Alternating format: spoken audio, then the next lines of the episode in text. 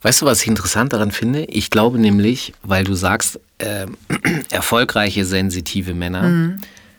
Ich würde es nämlich fast so formulieren, dass ich sage, sie sind trotz der Gesellschaft, in der sie existieren mhm. müssen, erfolgreich.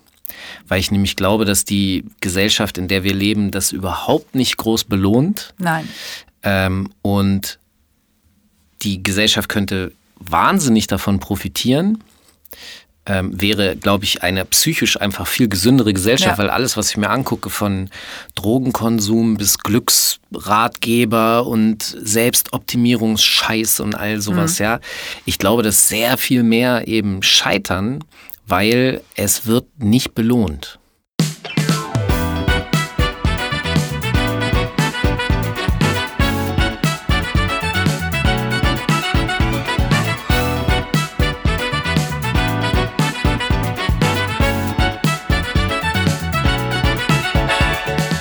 Moinsen! Wir sind wieder hier in den äh, wunderbaren Räumen von der Filmproduktions- und Tonproduktionsfirma Hafengold. Und heute begrüße ich ganz, ganz herzlich Falk Schacht bei mir. Hallo. Hallo. Ähm, ich sage nur ganz kurz was zu dir und dann äh, kannst du auf jeden Fall besser über dich sprechen als ich über dich, weil du aus einem Bereich kommst, wo ich wirklich gar keine Ahnung habe. Du bist Hip-Hop-Journalist. Ja. Ähm, Professor nennt man dich auch gerne in, äh, in Fachkreisen. Ich fand total lustig, äh, ich wollte irgendwie dich als Enzyklopädie, ähm, bla bla bla, äh, beschreiben und habe dann gedacht, nee, ich nenne dich Enzyklopädie, Enzyklopäde. Ja. Also schön auf Norddeutsch, Enzyklopädie. Ja. Äh, Ob es das Wort gibt oder nicht, ist mir ja dann in dem Moment egal, aber das fand ich ganz charmant äh, für dich. Und du bist auch Podcaster, Moderator und so weiter, lebst schon eine ganze Weile in Hamburg. Ja. Ähm, wenn ich das richtig äh, recherchiert habe, so 13, äh, 14 Jahre ungefähr und kommst ursprünglich aus Hannover. Genau. Wir kennen uns äh, über unsere ähm, guten äh, Freunde im äh, sozusagen im Netzwerk, aber gar nicht so besonders gut. Deswegen bin ich ganz gespannt, wie sich das heute äh, ergibt und was wir heute übereinander noch lernen dürfen. Okay, ich bin gespannt. Aber sag mal, was machst du da eigentlich im Hip Hop? Ähm, also ich glaube, die, die gröbere Überschrift Journalist trifft es schon gut. Das mhm. heißt, ich berichte und informiere mich sehr viel über die Kultur, von der ich selber Teil bin. Mhm. Jemand anders hat mich mal als Hip-Hop-Lobbyist bezeichnet. Das trifft es eigentlich auch sehr gut, weil ich äh, von seit Jahr und Tag und das sogar im Grunde meine Ursprungsmotivation war, Journalist zu werden, nämlich zu erklären, was da passiert, sprich verständlich zu machen für andere, warum Hip-Hop so ist, wie es ist. Ja. Und was das für die Gesellschaft bedeutet. Und im Rahmen dessen habe ich auch sehr oder mache ich auch sehr viele andere Sachen, die aber immer etwas mit Kultur oder eben mit Hip-Hop zu tun haben. Ob es nun ist, dass ich als Lehrbeauftragter äh, Kulturwissenschaftsstudenten Kurse gebe und äh, mit ihnen mich über Sample-Mechaniken auseinandersetze oder dass ich selber auflege als DJ oder äh, dass ich Firmen berate, wie man mit Hip-Hop kommuniziert, ohne dass man das Ganze an die Wand fährt. Es hat immer was mit Kommunikation am Ende des Tages zu tun. Das Und ist der Kern. Ganz viel mit Hip-Hop. Also du lebst ja Hip-Hop nach eigener Aussage. Also es ist so ein Hip-Hop und ich sind eins, habe ich mir mal so rausgeschrieben äh, mhm. ähm, aus meiner Recherche. Und das heißt, alles, was du tust, hat irgendwas mit Hip-Hop zu tun, sagst du selbst. Genau. Also dieser Satz rührt daher, dass ich irgendwann begriffen habe, dass mein Bedürfnis, die Hip-Hop-Kultur zu verstehen, was so in den jungen Jahren mein Antrieb war, eigentlich bedeutet, mich selber zu verstehen. Weil mhm. dadurch, dass ich über Hip-Hop nachdenke und die Zusammenhänge versuche zu verstehen, was da stattfindet, die Motivation, warum tun Leute Dinge, die sie tun, am Ende immer mir selber nutzt. Also eigentlich, ich bin mal losgegangen in dem Gedanken, ich will was für Hip-Hop tun. Irgendwann habe ich begriffen, ich tue das eigentlich am Ende dann doch wieder für mich. Also es hat diese egoistische Komponente, den, es hat einen Vorteil für mich. Ein, ein sehr schöner Beifang. Ist das, ist das Egoismus? Ja, ja und nein. Mhm. Ich bin großer Fan von äh, Antworten, die komplex sind. Ja. Und es hat egoistische Anteile, definitiv. Ich möchte ja, dass andere etwas verstehen, weil ich die Hoffnung habe, dass es dann auch ihnen besser geht. Also diese soziale Komponente ist schon auch immer mit dabei. Und es ist auch wiederum Teil von Hip-Hop, der mich auch mit angezogen hat, nämlich der, der Gemeinschaftsgedanke, der Familiengedanke, mhm. den ich da ausleben kann. Wir haben ja heute hier zusammengefunden, äh, um das Thema sensitiv erfolgreich zu besprechen. Der Mann, der beides kann, sprich äh, sensitiv zu sein und auch gleichzeitig erfolgreich zu sein oder genau deshalb erfolgreich zu sein.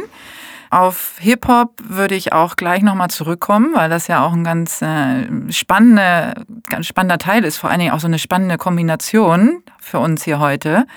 Ähm, ein äh, relativ männlich geprägtes Feld mit vielleicht eher harter Sprache auch oft, gepaart mit der Sensitivität. Und du sitzt ja hier als für mich einer der sensitiven Männer, die ich kenne, also der betont.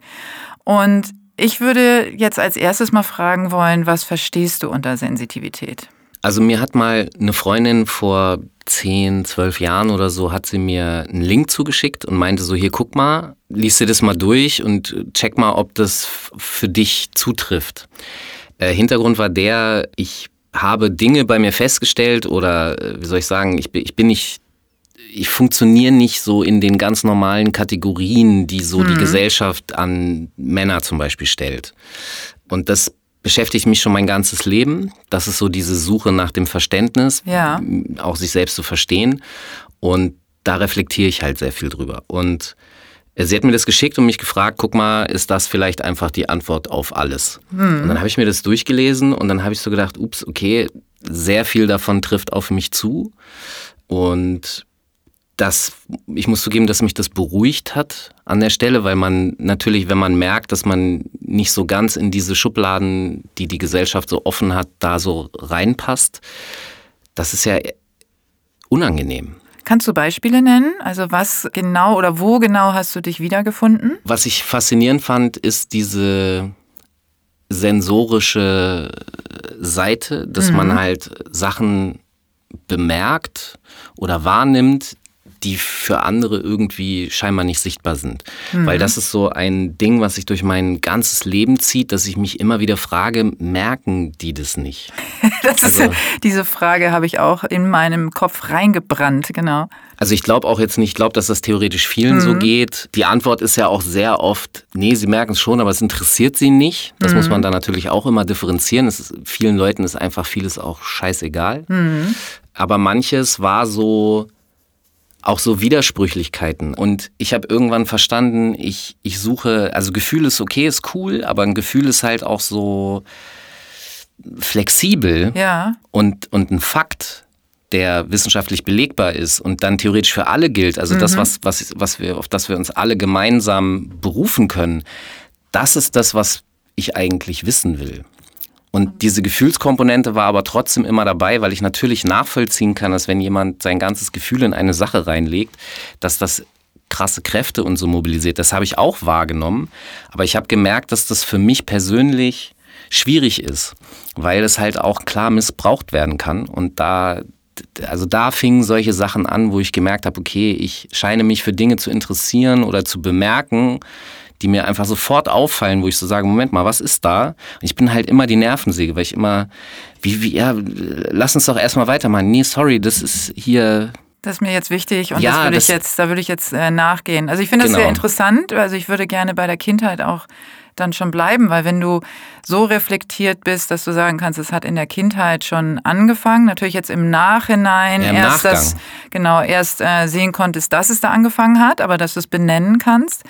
Ähm, würde mich jetzt natürlich interessieren, ob es jetzt äh, innerhalb der Familie auch Akzeptanzen gab oder auch Menschen in deiner Familie, die dich verstanden haben oder denen du dich anvertrauen konntest mit deinen äh, Gefühlen und deinen Gedanken und deinen Emotionen? Also ich komme sehr stark nach meiner Mutter. Ja. Und ich glaube, meine Mutter ist auch eine äh, sehr sensible und sensitive Person, so die wir ticken und denken sehr gleich. Mhm.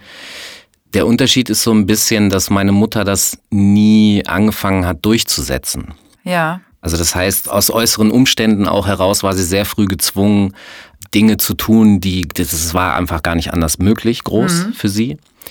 Und bei mir war das immer so, dass ich irgendwann nicht mehr mitgespielt habe. Das heißt, ich habe nach den gesellschaftlichen Regeln, die das hat so zu sein und so, da war ich auch immer die Nervensäge, weil ich immer da gefragt habe, wieso, erklär mir das doch einfach mal vernünftig und komm mir bitte nicht mit dem Traditionsding, weil das ist okay, das ist eine Sache, aber ich möchte doch einfach nur einen vernünftigen Fakt, der, der das stimmig erklärt und dann kann ich auch mitmachen. Und diese Dinge, die mir da aufgefallen sind, da meine Mutter hat da eher eben nicht gegen, die ist da nicht gegen vorgegangen und ich war halt jemand, der dann genervt ja, du hat. hast genervt. Aber wenn genau, du dich und das jetzt, zieht sich äh, aber durch die ganze Biografie. Mhm. Äh, und ich bin immer so meinen Weg gegangen, wie, wie ich das für vernünftig halte. Aber wie hast du dich als Kind dabei gefühlt? Also wenn du sagst, äh, also du deutest jetzt an, dass außer deiner Mutter vielleicht äh, nicht so viele Personen in deinem Umfeld waren, in deiner Familie, die nachvollziehen konnten. Unverständnis. Äh, ja, totales Unverständnis. Komplett. Also nicht nur in der Außenwelt, sondern auch innerhalb der Ja. Familie. Mhm. Ich war immer der komische. Ich sage mal selber, weil ich muss es ja irgendwie für mich äh, umsetzen. Ich habe immer gesagt, ich bin das weiße Schaf der Familie. Also man hat versucht, an mir natürlich rum zu regulieren Ja. mit viel guten Worten und Ermahnungen und ähm, das hat nicht so viel gebracht. Und meine Mutter war immer diejenige, die, also entweder hat sie, es gibt dieses Wort Gottvertrauen, Ja. obwohl ich gar nicht so religiös bin, aber entweder hat sie dieses Urvertrauen da in Mhm. mich gehabt, dass das schon irgendwie geht. Aus dem Jungen noch doch noch was wird, ne? Genau. Also es gab Nachbarn, die auch äh, im Grunde gesagt haben, naja, irgendwann wird er halt im Knast landen. Mhm. So, so, so jemand, der so in der Gosse oder im Knast. Es geht nur das. Gab es niemanden, also auch nicht im, äh, in deinem jugendlichen Dasein, den du dann vielleicht in anderen Bereichen, also außerhalb der Familie, außerhalb der Schule, gab es jemanden, mit dem du dich identifizieren konntest, mit dem du sprechen konntest, der so ein vielleicht ein besseres Verständnis hatte? Nee, ehrlich nicht, gesagt hm. nein. Also ähm, man muss dazu sagen, ich komme auch aus einem Haushalt, das ist halt äh, eine Single-Mom, Hm. die äh, den ganzen Tag arbeiten muss, damit ihre Kinder irgendwie Ja. was zu essen auf dem Tisch haben. Schlüsselkind ist auch so ein Ja. Äh, Das gilt auch für mich. Und es war nie viel Geld da, eher im Gegenteil. Und keine Ahnung, ich habe dann, wenn ich mal Sp- Spielzeug benutzen wollte, dann bin ich halt zu Freunden gegangen und habe halt mit dem Playmobil-Piratenschiff Ja. oder bei denen mit dem Computer gespielt. Und Anvertrauen, also ich hatte schon sehr früh immer ein sehr gutes Verhältnis mit Mädchen. Dann Schrägstrich, irgendwann werden es ja Frauen, aber damals waren es halt Mädchen, ich war ein Junge und ich habe mich irgendwie immer sehr gut mit denen verstanden.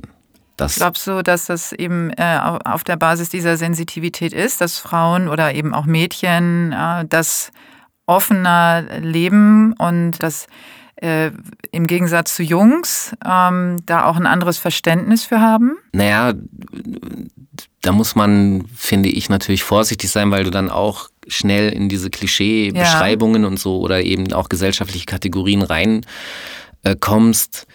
Ich habe einfach festgestellt, dass also Männer reden nicht so gerne über Gefühle.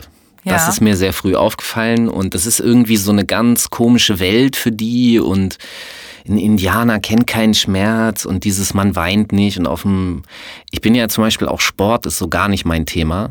Das hat mich noch nie irgendwie groß interessiert und Freunde von mir sind dann halt immer äh, zum Sport und dann den umgekickt und dann da, ja, wir haben dem äh, danach noch gestellt in die Fresse geballert und so. Und ich war halt immer so, okay, also ich, ich, ich finde es durchaus interessant. Es ist auch nicht so, äh, dass ich. Interessant, hört sich auch super an, ja. Naja, aber es ist eine Tatsache. Ich finde das tatsächlich interessant. Warum passiert Ja. das jetzt? Warum wird der eine, warum ist der eine der Geprügelte, der andere Prügler und wie Ja. kann man das, weil das ist eben immer das, was mich interessiert.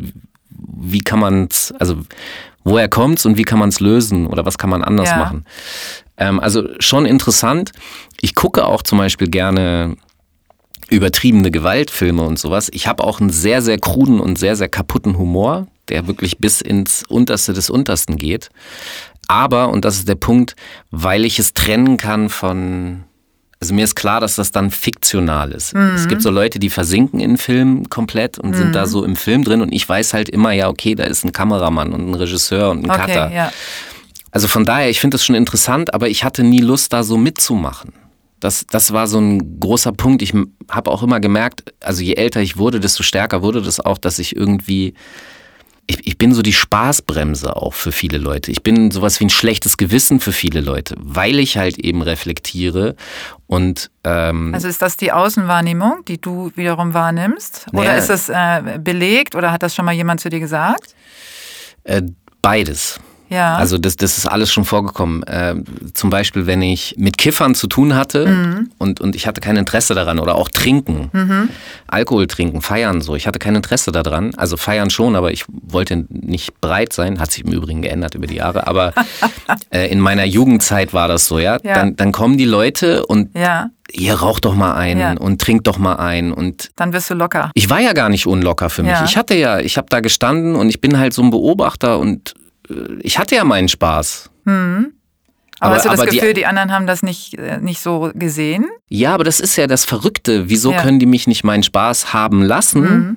Und irgendwann habe ich verstanden, weil ich ihnen ihren Spaß nicht lasse, aber in ihnen. Also sie sehen mich und ich erinnere sie sozusagen daran, mhm. so als wäre ich ihr Vater oder ihre Mutter, die da steht und so den mahnenden Fingern hebt, was halt Quatsch ist. Ja. Aber es wäre ihnen lieber, wenn ich mich in, ihr, in ihren Zustand trinke. Ja. Weil sie dann nicht, also dann gibt es keine, kein Regularium, keine Korrekt. Wir sind dann auf Augenhöhe. Das heißt, weil sie die Augenhöhe verlassen zu mir, bin ich für die anstrengend. Das habe ich irgendwann dann verstanden. Ich, kann, ich konnte es damals nur nicht lösen, weil mich Trinken nicht interessiert hat damals oder der Zustand nicht interessiert Also ich kann das sehr gut nachvollziehen. Aber ich war dann zum Beispiel der, geht. Mhm. dass ich die Leute mal nach Hause gefahren habe. Also dafür ja, genau. war ich gut. Dahin fahren ja, ja, genau. und wegfahren, das Story ist, life, ja. das ist cool. Mhm. Aber während könntest du vielleicht draußen warten. So. Das ist halt... Ja, ja, ich kann das äh, zu 100 Prozent nachvollziehen, weil es mir genauso ging. Ich habe äh, auch nie exzessiv Alkohol getrunken oder ähm, überhaupt Drogen genommen und war auch immer die, die äh, dann das Auto noch fahren konnte und die anderen nach Hause zu bringen.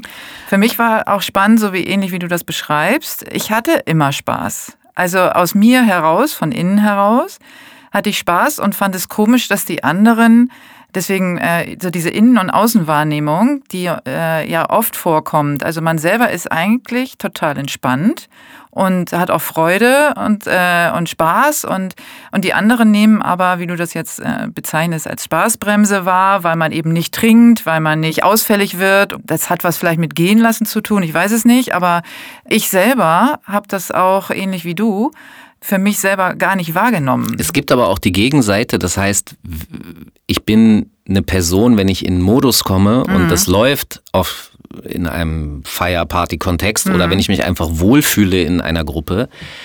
Ich liebe Trash Talk. Mhm. Äh, das ist sozusagen das Gegenstück zu dem reflektierten, die ganze Zeit nachdenkenden, verkopften Typ, ist halt der, der einfach nur Müll redet. Mhm. Trash. Mhm. Wirklich, und das ist auch diese Humorebene, von der ich gesprochen habe, die total kaputt sein kann, weil es gibt einfach gar keine Grenzen für mich.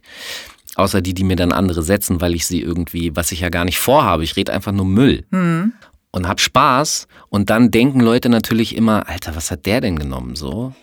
Ist der ist der noch ganz bei Trost? Und ich kann mich auch am nächsten Tag nicht mehr daran erinnern, was ich geredet habe, weil das ohne Sinn und Zweck ist. Es ist für den Augenblick äh, mein Spaß, aber Leute merken sich das hin und wieder mal und sagen dann zu mir, Alter, da hast du das und das. Ich so, ja, keine Ahnung, kann sein, ist lustig, aber ich kann mich nicht erinnern, das ist Müll. Und äh, es gibt eben diese beiden Seiten und da musste ich theoretisch für mich nicht noch was draufkippen. Mhm. Das wäre einfach, weiß ich weiß gar nicht, wo das geendet wäre dann. Also das habe ich auch äh, letztens erst zu jemandem gesagt, der mich gefragt hat, ob ich äh, welche Drogen ich schon in meinem Leben konsumiert habe. Und so habe ich, hab ich immer gesagt, ich habe äh, super Respekt davor, mit den Gedanken, also wie bei dir auch, so das, da ist, passiert schon so viel dann auch noch was drauf zu kippen, was passiert denn dann? ne? Also dieser äh, irre Respekt davor, deswegen habe ich mich da äh, komplett rausgehalten, zurückgehalten.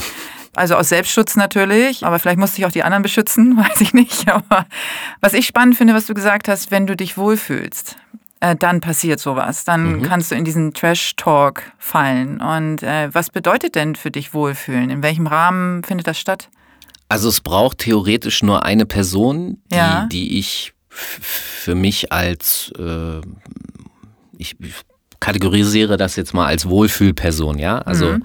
ähm, man kann dazu Freund und Freundinnen und so sagen. Ähm, aber es sind einfach Menschen, in deren Nähe ich so sein kann, wie ich bin und das kein Problem darstellt. Also sprich, die bewerten mich nicht. Mhm. Die wissen sogar zu schätzen, dass ich nicht so in diesen normalen Kategorien funktioniere.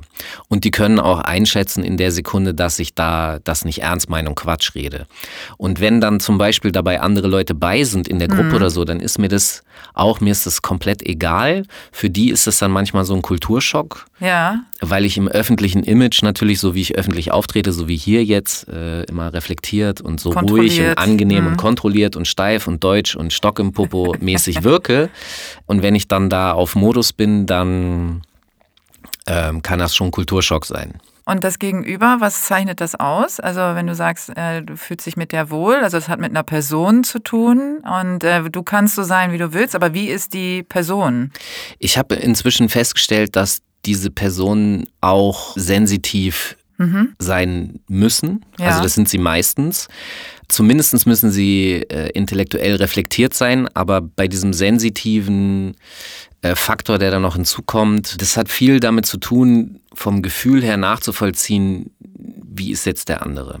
Ja. Äh, und das auch zu verstehen. Da geht's, wir kommen jetzt in so Bereiche, wo, wo mir Worte auch schwerfallen, weil das fast schon dann ein bisschen esoterisch klingt, aber früher hätte man sowas Good Vibrations genannt. Ja. Also die Vibes einfach, die mhm. man untereinander hat, die Wellenlänge, wir sind auf der diese, diese Ebene. Und das sind auch wiederum Menschen, die sich sehr oft mit Dingen beschäftigen, wo es auch um, um solche Sachen geht. Also das kann von esoterischen Sachen gehen, wie dass die sich intensiv mit Horoskopen beschäftigen, mhm. was ich äh, auch faszinierend finde, ähm, auch wenn mir da immer die wissenschaftliche Evidenz fehlt. Aber es ist faszinierend, was man aus solchen Sachen rausziehen kann bis hin zu Biochemikern, die äh, natürlich da sehr wissenschaftlich sind, aber auch da auf emotionaler Ebene klar ist, dass da eben die Wellenlänge ist und man dann aber eben abtauchen kann in diese ganz wissenschaftlichen Sachen und die verstehen kann im Sinne von, äh, was macht das mit uns Menschen zum Beispiel oder was hat das für Einflüsse auf unsere Umwelt.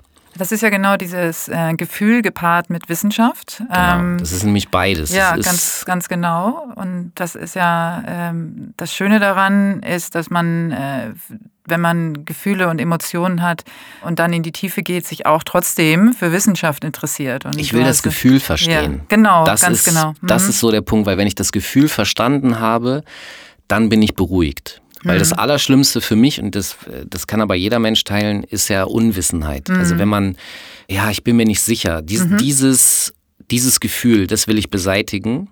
Und wenn ich das hinkriege, wenn ich also Fakten finde oder Erklärungen oder Zusammenhänge, die mir Sachen verständlich machen, dann chillt mich das. Und das ist genau das, warum ich die ganze Zeit Fragen stelle und anstrengend bin, weil ich gechillt sein will.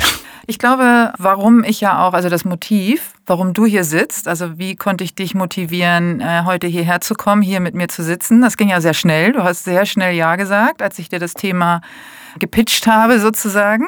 Warum auch ähm, nicht? Genau, aber naja, also es ist ja nicht jeder ist, äh, kann sich mit dem Thema sofort identifizieren oder kann damit was anfangen und nicht, weil er nicht betroffen ist oder weil er kein sensitiver Mensch ist, sondern weil er sich noch nie damit auseinandergesetzt hat und noch nie versucht hat, so wie du sagst, das zu verstehen, weil auch die meisten Menschen, und wir sprechen ja hier auch über Männer, noch nie etwas davon gehört haben, sich noch nie damit beschäftigt haben. Du hast vorhin gesagt, du hast vor vielen Jahren auch von einer Freundin einen Link geschickt bekommen. Vorher wusstest du auch nicht, dass es ja, das äh, stimmt diese, nicht so ganz. Ja, also ne, wie du es vorhin gesagt hast, dass du äh, dich dann damit beschäftigt hast oder sie gesagt hat, dann äh, beschäftige dich mal damit, vielleicht äh, passt das auf dich? Nee, anders. Also mhm. ich habe mich, im Grunde ist das the story of my life. Ja. Was ist eigentlich mit mir los? Und ja. das, die Frage, die da natürlich automatisch mit drin ist, was ist mit den anderen los mhm. und wie können wir zusammen überhaupt funktionieren. Das ist wirklich die Geschichte meines Lebens, weil ich nicht funktioniert habe.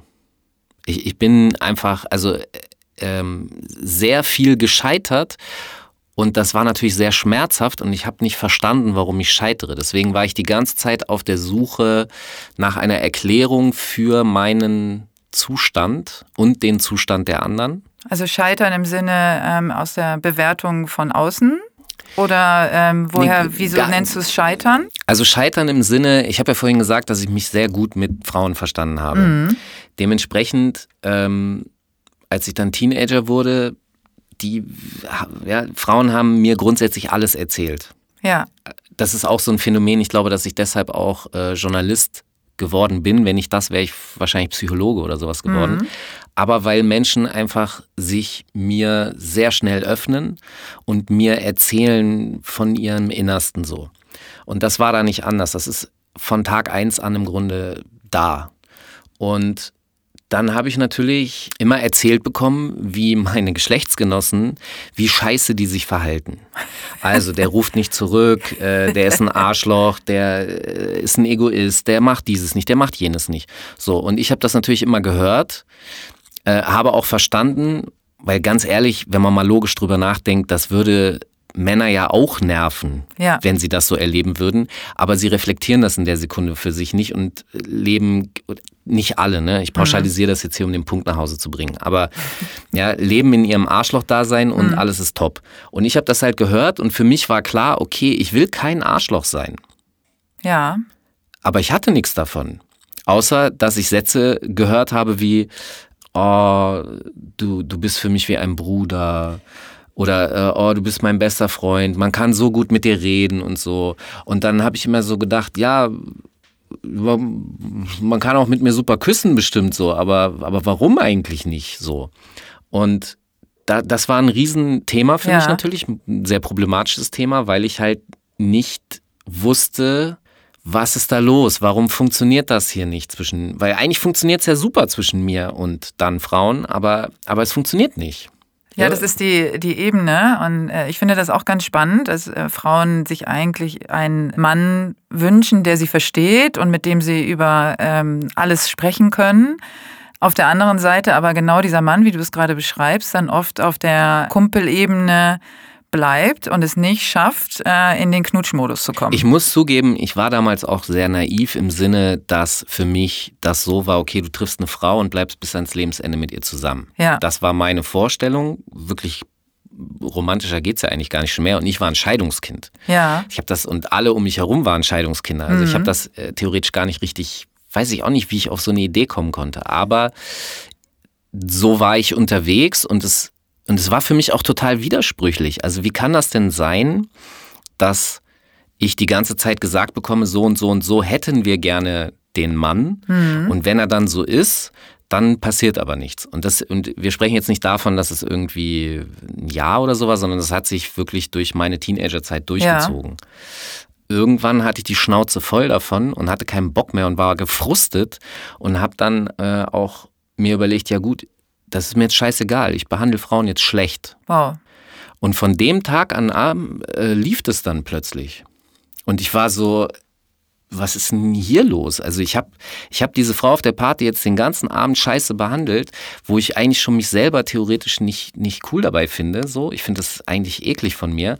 Aber wieso darf ich jetzt, wieso darf ich jetzt? Das, das, diese Widersprüchlichkeiten, das waren wirklich ein sehr großes Thema. Irgendwann habe ich das dann auch verstanden. Wie hast du das verstanden? Also äh, was ist da der ja, Knackpunkt dahinter? Hast du das, das was, kannst du das ähm, formulieren? Ja, das hat für mich in meinem Verständnis hat das etwas damit zu tun, dass ich war zu lieb und zu nett mhm. und zu verständnisvoll und, und zwar bis zu dem Grad, wo ich theoretisch meine eigenen Bedürfnisse hinten angestellt habe. Das heißt, ich habe nicht gesagt, was ich will und habe auch nicht darauf bestanden, unter äh, der Bedingung, dass man dann vielleicht auch verliert.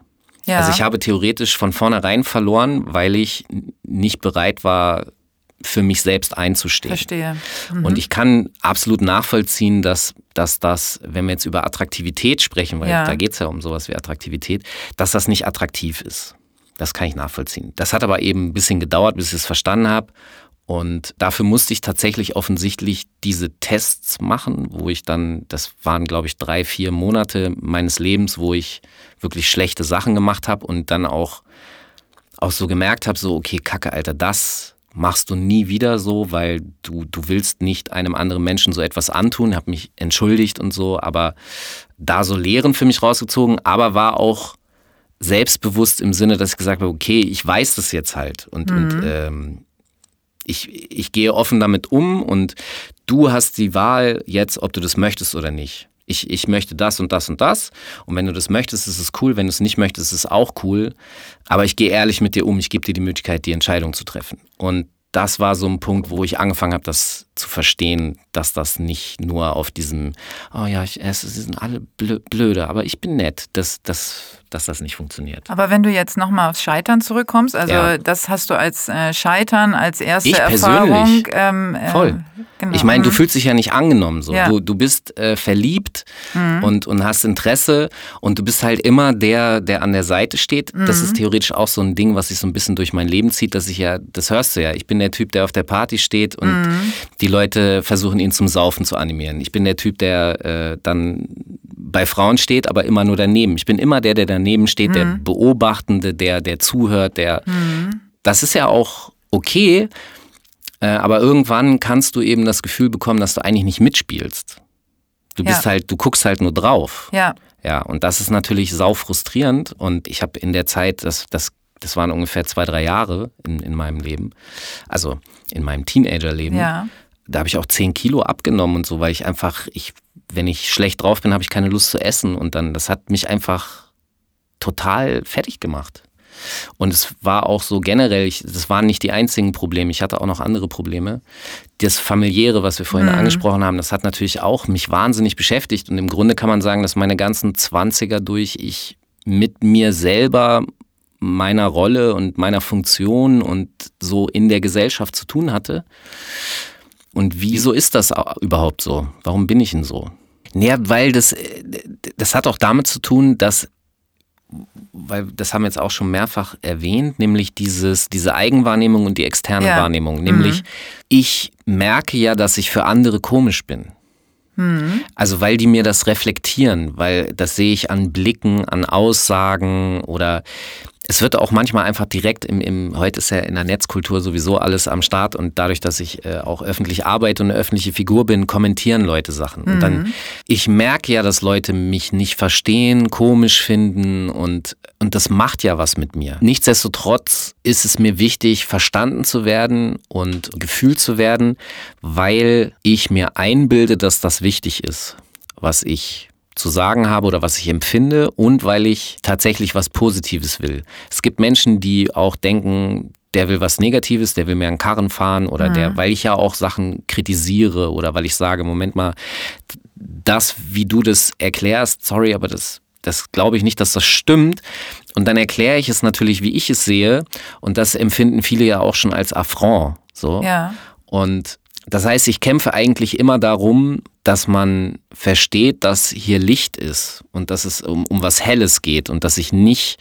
Um Positives, um Entwicklung. Genau. Und dass es mir auch nicht darum geht, das ist auch so ein verrücktes Ding, dass Menschen ja gerne, also ich werde gerne auch als äh, Oberlehrerhaft, als, das ist äh, auch so ein Ding, was mich seit, äh, seit Tag eins begleitet, der Oberlehrer. Ähm, deswegen solche Zuschreibungen wie Professor, Professor das ist dann genau. zwar, das ist mhm. dann zwar nett gemeint, mhm. aber das sind ja nie Titel, die ich mir selber irgendwie gegeben hätte oder so. Erklärbär ist auch noch sowas, das ist wenigstens sympathisch. Das ist süß. Aber ja. der Punkt ist ja auch, dass Leute gerne das so empfinden, als würde ich mich als was Besseres empfinden. Mhm. Ich, ich bin nichts Besseres. Ich habe mich mit Leuten auch darüber unterhalten, dass wir diesen Podcast machen. Mhm. Und dann haben die gefragt, was ist HSP? Dann haben wir das kurz durchgelesen. Ähm, wir haben auch die Folge 1 gehört, die du gemacht hast. Mhm. Und dann war gleich auch wieder die Frage, ja, aber was heißt das so? Ist das jetzt was Besseres? Sind die, weil die hochsensitiv und so? Und dann habe ich gesagt, darum geht es nicht. Es geht nicht darum zu sagen, weil es dann so ging, ja, und die anderen sind äh, unsensible Idioten oder was. Nee, darum geht es ja gar nicht. Es geht ja einfach nur erstmal darum zu verstehen, wo ist man, wer ist man oder was könnte man sein. Und das kategorisiert ja natürlich auch die anderen, aber das hat ja nichts damit zu tun, dass sie schlechter sind oder so, weil wenn die anderen sehen können, okay, der ist halt ein bisschen anders. Aber was der uns mitzuteilen hat, ist eigentlich hilfreich und dass es nicht darum geht zu sagen, ich bin der geile Oberlehrer und was ich sage ist richtig. Ja, es ist nicht so einfach. Ähm, Nein. Also jemanden auch verständlich zu machen, was, äh, was in einem vorgeht, ist für alle eine Herausforderung. Ja. Für einen sehr sensitiven Menschen kommt die Herausforderung dazu, dass man Empfindungen hat, ähm, Sensoren hat für etwas, was andere nicht wahrnehmen können was es dann noch schwieriger macht, jemanden zu beschreiben, was da gerade passiert in einem selbst, was man hört, was man schmeckt, was man riecht, was man fühlt. Äh, es gibt ja dann noch ganz viele andere Wahrnehmungen wie Hitze, Schmerz und äh, Sachen, die man, die man einfach nur sehen kann, wie nonverbale Kommunikation und so, wo man eine erhöhte Wahrnehmungskraft hat, dass, äh, dass man zum Beispiel Kälte nochmal anders empfindet, Hitze nochmal anders empfindet, dass man, wenn man angefasst wird, es anders empfindet, also als vielleicht intensiver oder dass man sieht, wie andere nur, wie sie sich bewegen, schon äh, erkennen kann, was in denen gerade vorgeht. Also diese, wie ich eben sagte, nonverbale Kommunikation. Und das dann jemand anderes zu übersetzen, das so nenne ich das immer gerne. Also diese Übersetzung, wo ich ja meine Profession draus gemacht habe, Menschen zu helfen, zu sehen, was bei den anderen gerade abgeht, ohne dass die das gesagt haben, ohne dass die das äh, spezifisch aufgeführt haben oder erklärt haben. Aber das ähm, kommt natürlich immer die Frage, aber woher weißt du das? Also woran kannst du das erkennen? Wieso riechst du das jetzt? Ich riech das nicht. Wie kannst du, wie konntest du das hören? Das äh, kon konnte ich nicht hören. Wie hast du das? Woran hast du genau erkannt an der Bewegung, wie sich jetzt jemand fühlt? Wie kannst du das in Zusammenhang bringen? Ich, ich glaube, dass das unter anderem auch damit zusammenhängt, dass also Vielleicht ist das auch ein viel zu hoher Anspruch an die Schule. Mit Sicherheit ist er das. Äh, an die Eltern wahrscheinlich genauso. Aber es wird ja immer davon ausgegangen, dass wir alle gleich sind und in mhm. der gleichen Welt mit der gleichen Realität leben. Und eigentlich diese, dieses Philosophische dahinter, das ist, glaube ich, zu wenig verbreitet in der Gesellschaft als Information, dass wir unterschiedliche äh, Wahrnehmungen haben. Mhm. Also das heißt, dem einen Menschen tut das mehr weh als dem. Äh, der eine kann besser schmecken als der andere. Man kann so etwas auch als Talent oder so bezeichnen, ja. weil also so hat die Gesellschaft sich da ein Wort für gefunden, um zu verdeutlichen, okay, der kann das besser als der andere. Ja, der hat halt das Talent. Ja. Ja, aber das basiert halt darauf, dass wir am Ende alle unterschiedlich sind und dass manche Fähigkeiten haben, Dinge zu tun mit einfachster, also für die ist das kein Problem. Und das sehen wir dann ja auch meist. Oder wenn die Person, wenn es dann um was geht, äh, wenn der etwas riecht, was jemand anders nicht riecht, dann sehen wir das an der Stelle. Also es ist immer der Moment, wenn die Widersprüche auftauchen, das ist der Moment, wo uns eigentlich jemand sagen müsste, ja, okay, unterschiedliche Fähigkeiten ja, ist halt so. Genau, ja. genau. Und, und da gibt es auch kein, du kannst etwas nicht und ich kann etwas besser, sondern du anders. Anders, genau. genau. Also ich habe ja heute auch mein anders äh, Stimmt, Sweatshirt du hast ein anders polieren, ja. Genau.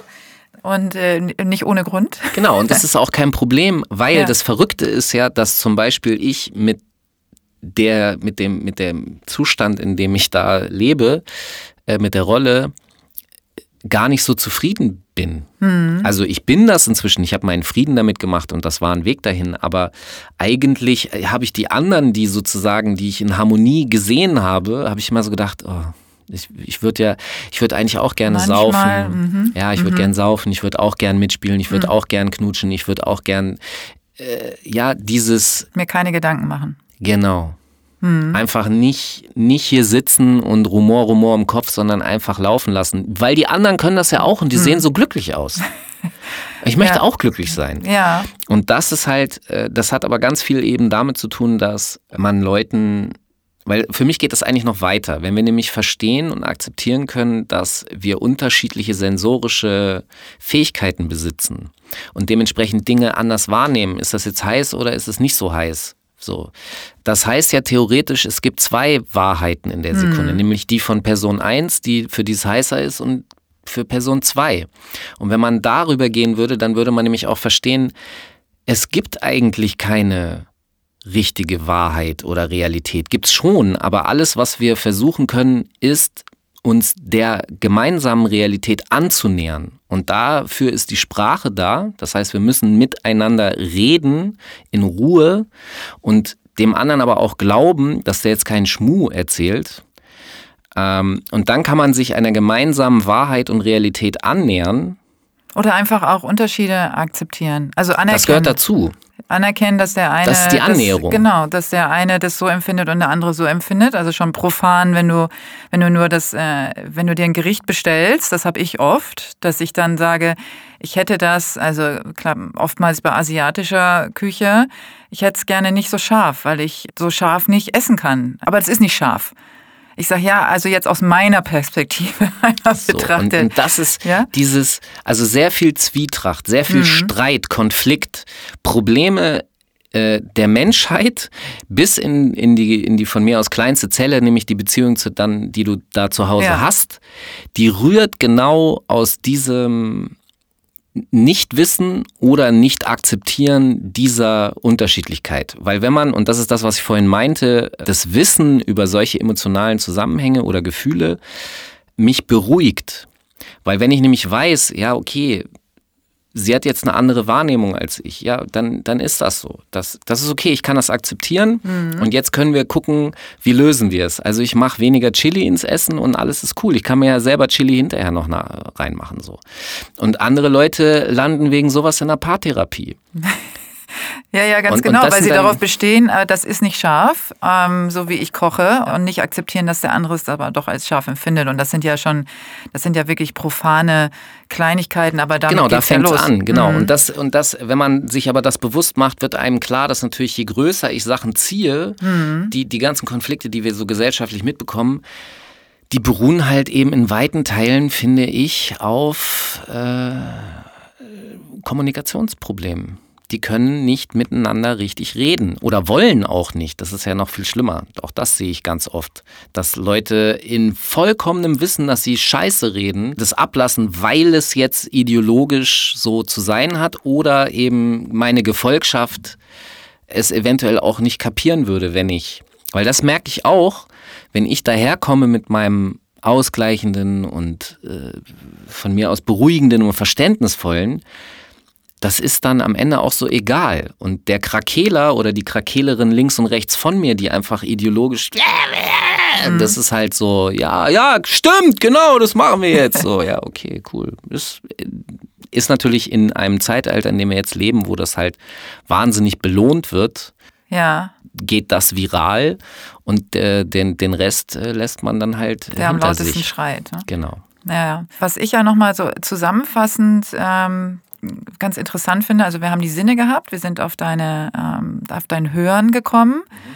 Kommunikation und wenn ich das jetzt alles äh, mal auf deine Profession runterschraube, das heißt also hat das dazu geführt, dass du das geworden bist, was du heute bist. Also wenn wir gerade auch mal von dem lautesten sprechen, also wer am lautesten schreit und so, und du bist äh, im Hip-Hop, im Rap, Kommunikation, Sprache, Hören, Töne und äh, da würde sich ja jetzt als erstes äh, anbieten, Widersprüche zu erkennen, wo ich aber mir sicher bin, dass du uns aufklären kannst oder insbesondere auch mich, wie das zusammenpasst. Also Hip-Hop und Rap, wo ja mhm. eigentlich eine harte Sprache, eine harte mhm. Form von Kommunikation, sehr männlich auch mhm. ähm, geprägt ähm, zusammenpasst mit deiner Sensitivität oder mit deinem äh, feinen Gehör, deiner eigentlich eher friedlichen oder friedfertigen äh, Kommunikationsweise? Weil ich es verstehe. Ja. Also das heißt, genau. Ähm, mach ich, es mir, ich, mach ich, es mir verständlich. Ich als äh, als totaler Laie und ich bin ja genauso sensitiv und ich möchte es verstehen. Ähm, das hat ganz viel damit zu tun, dass der Schmerz, also das ist ja ein Schmerzausdruck mhm. Und äh, den kann ich, den konnte ich von Anfang an sehr gut nachvollziehen, weil ich aus denselben sozial problematischen Situationen stamme. Was ich vorhin mhm. gesagt habe, bei uns gab es nie Geld, Spielzeug gab es bei den anderen Kindern so mäßig.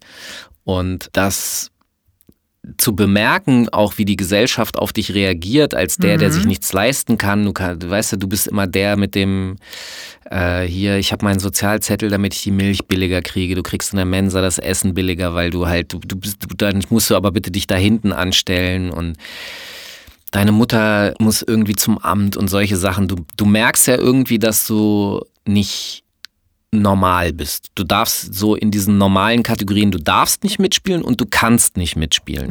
Mhm.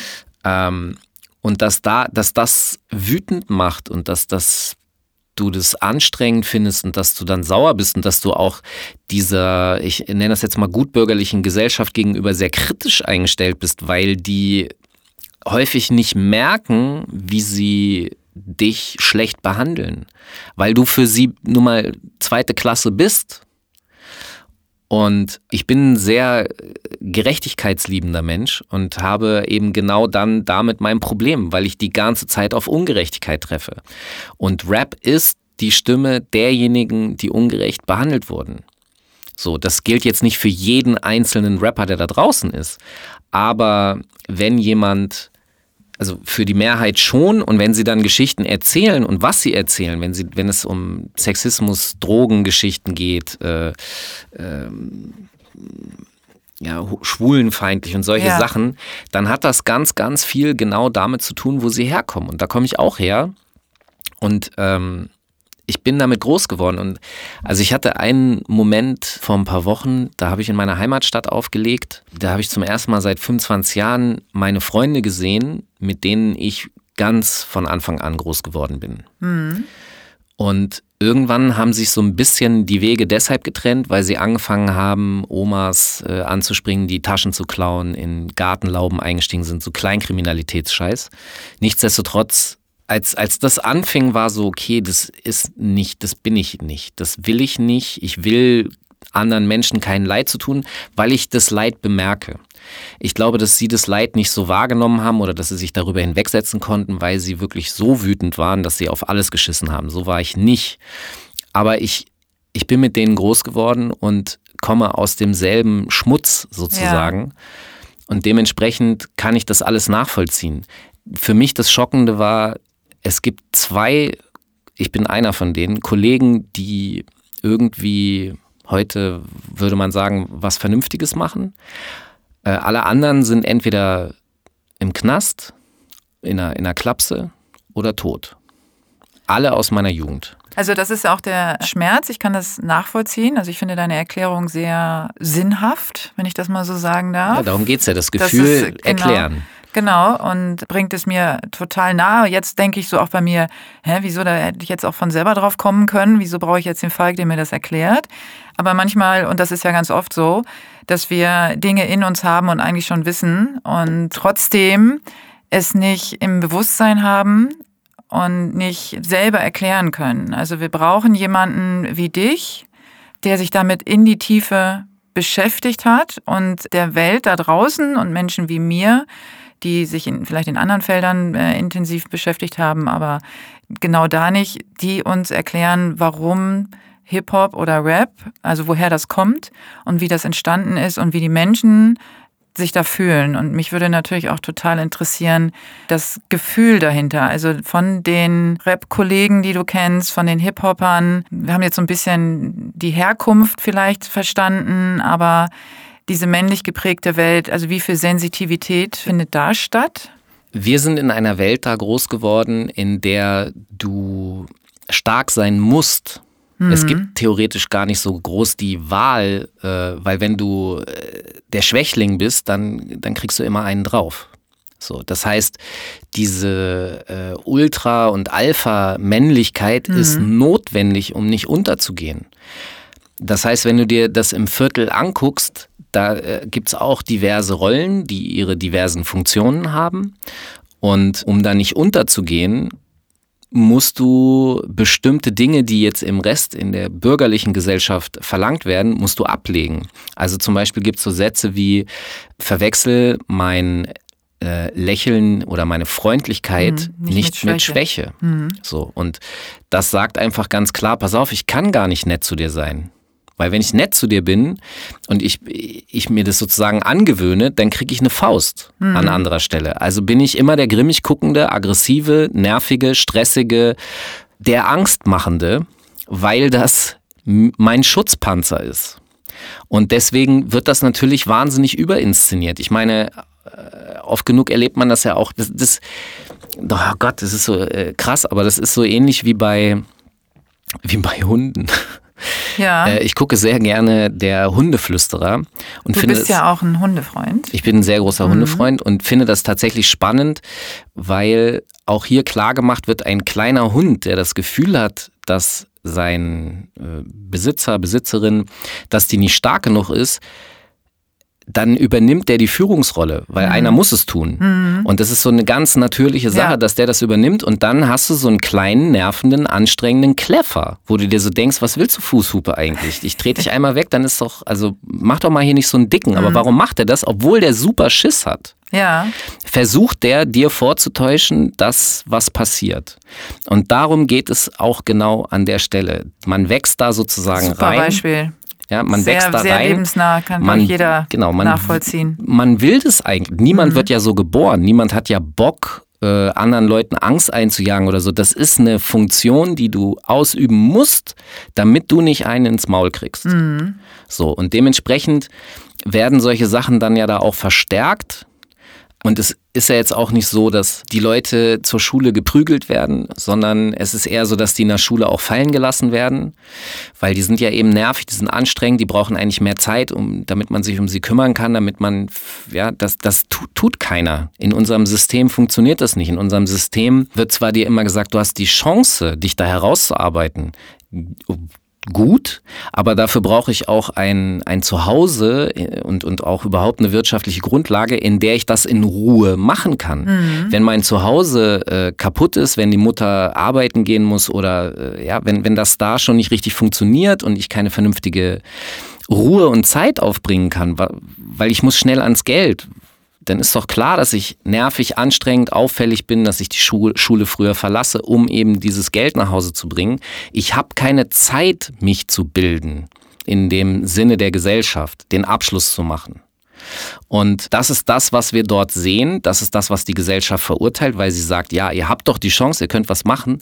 Nee, die Zwänge in diesem Viertel und in, dem, in der Schicht, in der sie da existieren, also das ermöglicht das einfach nicht, weil keine Zeit da ist und weil kein Geld dafür da ist. Das Geld muss nämlich woanders dann reingeholt werden. Glaubst du, dass jemand, also wenn wir jetzt auf den, auf den Kleffer auch gehen, im übertragenen Im, Sinne? Im also übertragenen, jem, genau. Genau, im übertragenen Sinne. Also ähm, der, wie du es auch beschrieben hast, der, der das Alpha-Tier spielen muss, es innerlich aber gar nicht fühlt, aber weiß, dass, es, dass er es jetzt machen muss, um zu überleben, in Anführungsstrichen. Es ist Überlebensmodus. Genau. Und äh, was macht das mit jemandem, der das aber eigentlich gar nicht ist? Also wenn du dir jetzt vorstellst, da sitzt jetzt also in diesem in diesem äh, nach vorne gerichteten, du hast beim Hund hast du gesagt, eigentlich hat er total Schiss und macht es aber trotzdem, weil irgendjemand muss ja die Rolle übernehmen oder aus Selbstschutz. Was geht in dem vor, wenn er vielleicht sogar ein sensitiver Junge oder sensitiver Mann ist? Wie kann er das kompensieren? Also ich glaube, dass je länger man in diese Situation gezwungen ist, Mhm. man muss nicht gezwungen sein, sondern man kann diesen Zwang ja auch auswählen, womit ich das wieder ein bisschen revidiere. Man hätte ja doch die Wahl, eine Schulausbildung zu machen. Nein, aufgrund der systemischen Zusammenhänge Mhm. ist das einfach sehr schwer für viele Jugendliche aus sozial schwachen ähm, Vierteln. Je länger man sich in so einer, ich nenne das jetzt mal Rolle befindet, Ja. desto mehr wird man auch zu dem. Also eine Form von schizophrener Zwiespältigkeit, Ambivalenz, weil das ist auch so ein Punkt. Du kannst die härtesten Typen aus dem Viertel treffen und das sind die nettesten, denen du je begegnet bist. Die wenn, sind, Sie, wenn Sie wenn dann Sie- in so einer Situation sind, wie so, du sie eingangs beschrieben hast, dass Sie jemandem vertrauen können oder Ja. in einem richtigen Umfeld sich befinden. wenn sie jetzt nicht den Eindruck haben, dass du ihnen was willst. Richtig. Genau. Dann sind sie die nettesten Menschen der Welt. Mhm. Sau höflich.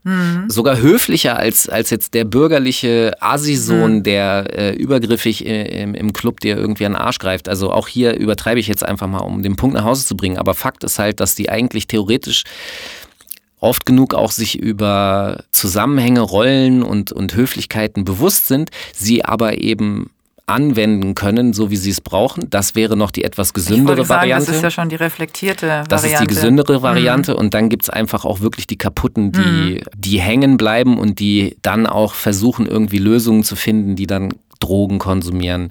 Drogen, die ihnen das Gefühl geben, also sie zu bestärken, um die Angst wegzukriegen, sowas wie Koks. Ja. Ich meine, und die halbe Gesellschaft kokst hier. Warum kokst die? Das hat nicht nur was damit zu tun, dass man wach bleiben will, damit man schön arbeiten kann, sondern es hat auch was damit zu tun, dass man sich offensichtlich auf Kokain über, übermenschlich fühlt. Das meine ich mit äh, Kompensation. Also am Ende des Tages äh, kann man natürlich von außen sich ähm, irgendwas besorgen, um zu kompensieren. Andererseits wird sich die Psyche oder die Seele auch immer ihren Weg durchschaufeln und dann kommt von innen heraus ähm, Krankheiten, also fängt vielleicht harmlos mit einem Burnout an oder aber auch mit psychosomatischen Krankheiten. Du hast es auch vorhin Schizophrenie genannt. Das sind ja alles Dinge, die dann aus dem Innen heraus passieren, wenn man nicht als die Person lebt, die man vom Naturell her eigentlich ist.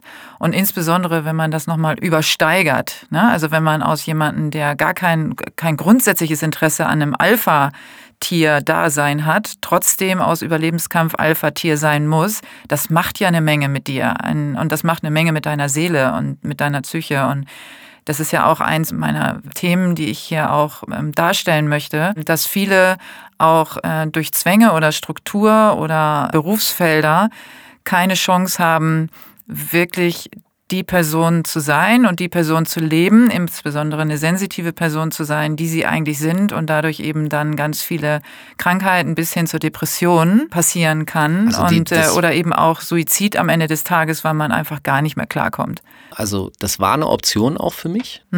Da habe ich in meiner so 18, 19, 20 herum habe ich wirklich drüber nachgedacht, ob das hier Sinn macht. Also weil ich ich habe überhaupt nichts verstanden. Ich hatte so mein Weltbild, von dem ich gedacht habe, die Welt ist so. Und dann habe ich den Reality-Check erlebt. Und das war halt so, wow, okay, das ist ja, wie- wieso? Ich verstehe das nicht, das funktioniert alles gar nicht.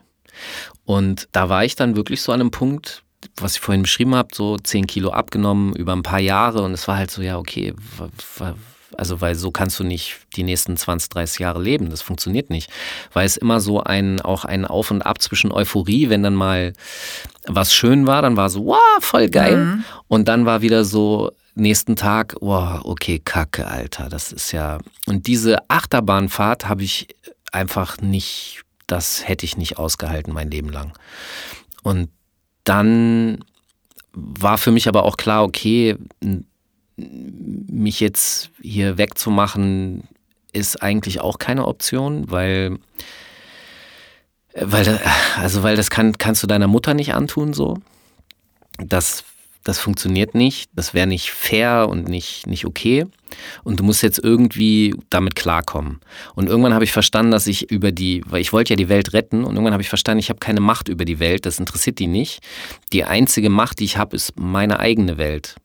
Und dann habe ich angefangen, äh, dieses Traumschloss, was ich da hatte, dieses Luftschloss, einfach komplett kaputt zu schlagen und mich ganz hart mit den Realitäten zu konfrontieren. Wie alt warst du da? Ja, so Anfang 20. Ja. Und das war natürlich sehr frustig. Ich, deswegen war ich für viele Leute damals auch ein wahnsinnig schlecht gelaunter junger Mann, der grundsätzlich nur in schwarzen Klamotten rumgelaufen ist und auch immer so, ah ja, der Falk, der hat immer schlechte Laune so mäßig. Vor allem, wenn Leute angefangen haben, irgendwas zu erzählen jetzt so, ja, ich habe gerade das erlebt, ich habe dieses erlebt oder so, dann war ich immer so, ja, es ist, doch, äh, es hängt damit zusammen, es ist alles scheiße. Alle Menschen sind Arschlöcher und weil sie ja alles anders gemacht haben, als man es hätte machen müssen, damit es schön ist. Mhm, verstehe. So, und deswegen ähm, war ich so gefrustet, depressiv und auch anstrengend für andere Leute natürlich.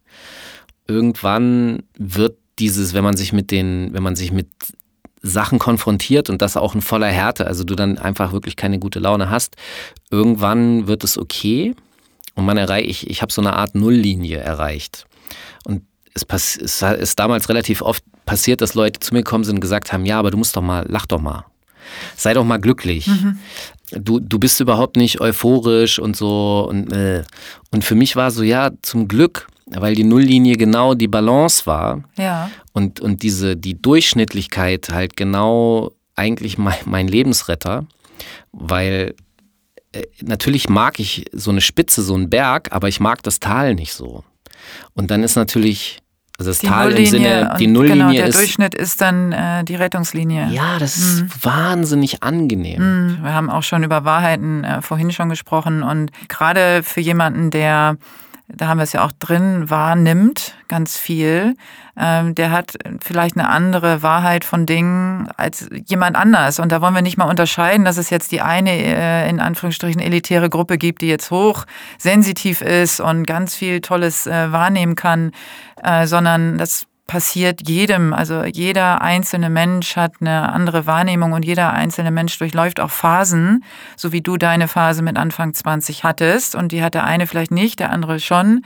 Und diese Phasen dem anderen zu lassen und auch äh, nicht zu hinterfragen im Sinne von, hä, wieso, verstehe ich nicht, warum machst du das, wieso bist du so, sondern warum bist du jetzt schwarz, warum hast du schlechte Laune, lach doch mal. Mhm. Äh, das ist natürlich das Schlimmste, was man in so einem Moment machen kann, Gott, sondern einfach halt deine Fresse, so mäßig, weißt ja, du, ja. was redest du jetzt mit mir, ich soll mal lachen, Alter, hallo, ja, das genau, ist so also, unsensibel auch. Ja, genau, und das ist halt äh, genau der Punkt, es ist unsensibel, das muss man auch akzeptieren, wir als sensitive Menschen müssen auch auch akzeptieren, dass da draußen Menschen rumlaufen, die wenig Sensi bis gar keine Sensibilität haben. Das ist auf unserer Seite die Akzeptanz, die ich auch lernen musste und auch gelernt habe das vielleicht dann auf anderer Weise auch zu erklären, also vielleicht eher analytisch, vielleicht eher kopfgesteuert und ähm, wo ich das den Begriff fühlen oder äh, energetisch oder bla bla bla gar nicht äh, erwähnen darf, weil dann der andere sofort abschaltet. So haben, haben wir alle unsere Aufgaben, äh, den anderen so zu nehmen und zu sagen, wenn jemand eben nicht lachen will, dann äh, warum soll ich den jetzt dazu bringen zu lachen? Das macht gar keinen Sinn ähm, und da können wir alle was lernen und wenn es um Kinder geht, müssen wir einfach alle alle, also da haben wir eine große Verantwortung, ob man jetzt Elternteil ist oder nicht, den Kindern möglichst lange und möglichst äh, breit, die, also die Optionen zu geben, sich dahin zu entwickeln, wo sie sich hin entwickeln möchten und was ihrem Naturell entspricht. Das ist zum Beispiel auch so ein Punkt, du hast äh, mich vorhin gefragt, auch so die, nicht gefragt, aber du hast es erwähnt, diese Berufswahl. Mhm. Das ist ja auch ein Riesenthema bei mir gewesen, weil nicht nur, dass ich irgendwie mir, mir als Außenseiter vorkam, weil die Leute mich so komisch fanden, ähm, sondern wo, wo soll ich denn damit hin? Also mhm. wer, wer will denn da was von mir oder so? Und das ist auch so ein Punkt, also nicht zu, dieses Gefühl alleine zu sein, ist so ein Riesenproblem. Mhm.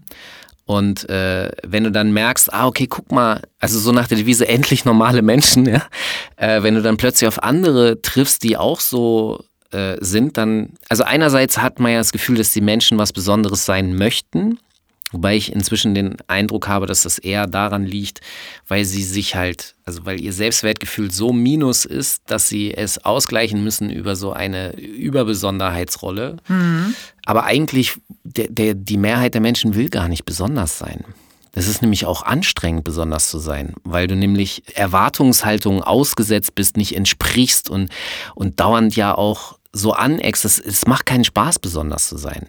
Also weiß ich nicht, nee, es macht keinen Spaß. Ich meine, ja, viele, ich weiß, ich weiß viele genau, was Stars, du meinst. Ja, also man, es geht ja viel eher darum, gesehen zu werden, als jetzt unbedingt nochmal ähm, äh, was Besonderes zu sein. Da ist ja auch nochmal ein Unterschied. Also, ich meine, guck mal, viele Rockstars, mhm. äh, Rapstars äh, haben entweder Drogenprobleme, Schauspieler, mhm. mhm. äh, was wir jetzt gesehen haben, Prince, äh, Michael ja. Jackson, da, da denkst du ja, wow, das sind ja, ne, aber die, die können ihr Leben nicht ertragen, mhm. offensichtlich. Oder zumindest haben sie irgendwelche Probleme, die sie versuchen, über Drogen zu betäuben. Warum ist das so?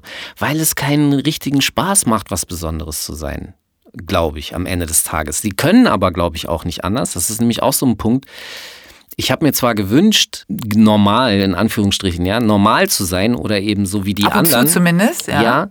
Aber es ist schwer. Ich mhm. kann das gar nicht. Ich kann ja nicht aus meiner Haut raus. Ganz genau. Und die, diese Zwiespältigkeit ist halt so, wenn du damit nicht klarkommst, dann. Am, am Ende des Tages geht es ja, äh, wenn wir über Akzeptanz sprechen, geht es ja in, in deinem Fall oder auch Menschen, die äh, diese sensitiven Begabungen haben, um Selbstakzeptanz. Also sich selbst verstehen, das zu reflektieren und dann ist auch vor allen Dingen äh, zu akzeptieren. Und, äh, und wenn man dann noch dahin kommt und sagt, ich mache da noch was draus, das ist etwas, wo ich vielleicht anderen mithelfen kann, ne, ist das natürlich nochmal, so wie du sagst, der Weltretter oder Weltverbesserer mit den Fähigkeiten, die du hast, also die anderen zur Verfügung zu stellen, dann ist man ja schon an dem Punkt, wo man gesellschaftlich wieder was reinbringt. Also es ist ja wie so eine kleine... Ähm, wie so eine Heldenreise von dem sich selber, äh, also dieses Andersfühlen. Und da sind wir vielleicht auch bei dem, was ich dich fragen möchte was du anderen empfiehlst, die vielleicht noch nicht so reflektiert sind, die jetzt erst oder vielleicht auch erst durch das, was du heute erzählst, sich selbst erkennen oder einen sensitiven Teil in sich erkennen, was du empfiehlst, wenn die am Anfang ihrer Reise sind? Ich glaube, dass, dass es hilft, äh, generell mal über das Thema jetzt hier zu sprechen, zu wissen, dass das existiert. Wenn jetzt jemand sich darin wiederfindet, dann würde ich ihm natürlich empfehlen, sich weiter mit diesem Sektor zu beschäftigen. Ich habe mich mal mit einem Soziologen über Gangsterrap unterhalten. Und da äh, war an einer Stelle, habe ich dann erklärt, okay, guck mal, wenn ich im Viertel bin, dann bin ich für die ein Professor, aber die reden mit mir so, die, mhm. haben, die haben jetzt nicht das Problem, aber wir, ich bin für die ein Professor. Und wenn ich dann in eine Uni gehe und über Hip-Hop spreche, dann bin ich für den Professor der Typ von der Straße. Und eigentlich ist es vollkommen paradox, also weil ich bin beides eigentlich nicht so richtig. Und dann hat er mir erklärt, ja, es gibt in, in ähm, allen sozialen Gruppen gibt es immer wieder Figuren, die eher am Rand stehen und die für, die, für den Rest der Gruppe anstrengend sind, weil sie nämlich Dinge sehen können vom Rand, die die im Zentrum nicht wahrnehmen können ja. und die dann eben Fragen stellen, mit denen sie eigentlich nerven, die aber eine wichtige Funktion haben, weil sie halt ähm, wie so eine Art Korrektiv funktionieren ja. und die, die neue Gruppenimpulse setzen können, die für die Gruppe im Kern enorm wichtig sind. Weil sonst würden die immer nur in ihrem eigenen Saft schwimmen und nicht so richtig das Ganze funktionieren. Plus die Figuren, die am Rand stehen, also am Rand ist auch schon so super, weil es wieder dieses Außenseitermäßige mhm. ist. Die sind deshalb ja auch in der Lage, die anderen Blasen zu sehen die in denen wiederum auch die Gruppen sind und die Funktionen sind und die können die Blasen wechseln.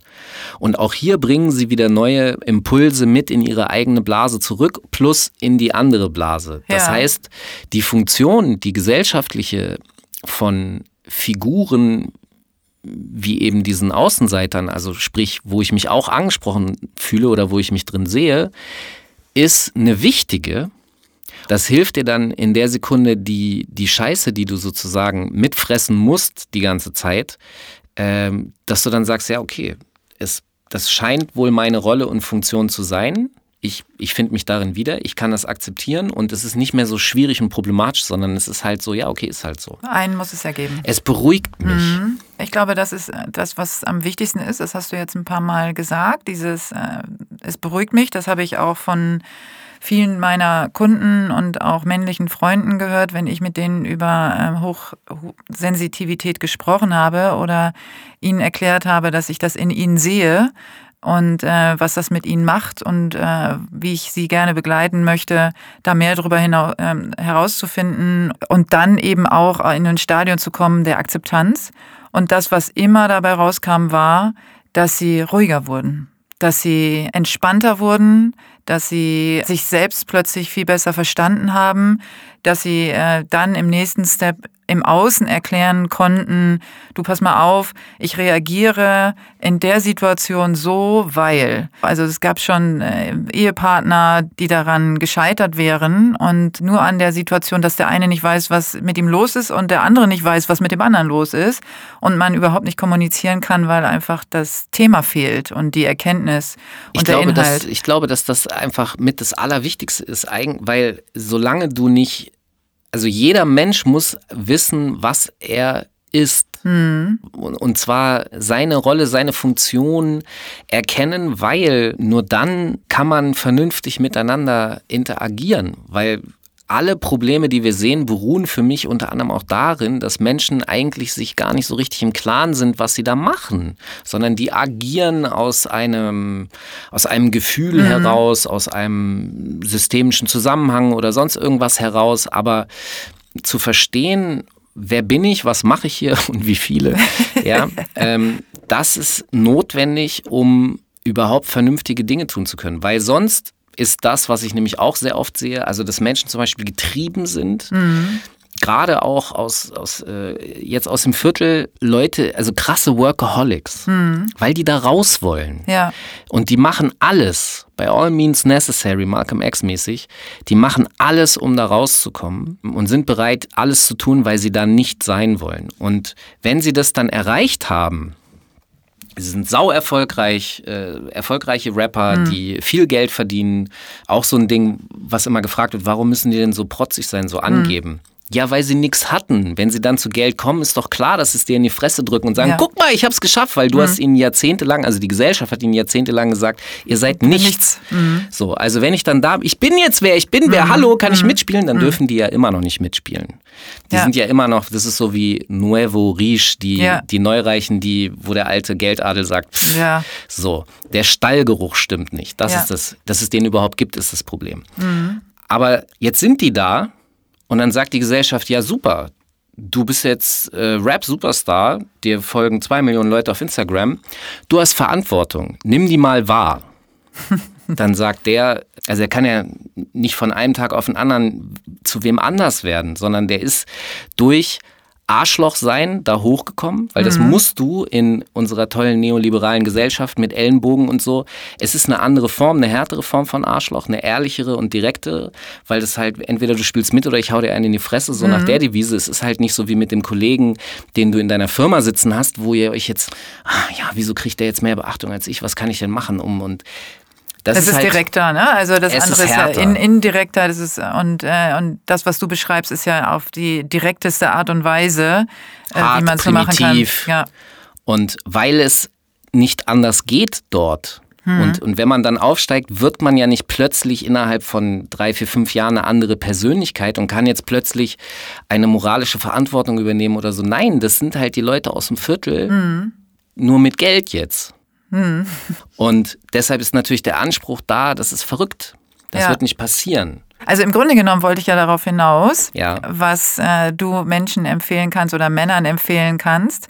Da sind wir ein bisschen von abgewichen, aber ähm, da waren lernen, wir schon drüber, nämlich von Esoterik zu, zu bis lernen, Wissenschaft. Genau, ja. Esoterik, Wissenschaft. Und, aber trotzdem möchte ich da gerne nochmal hin zurück, mhm. weil ich natürlich mit diesem Podcast einer Vision folge.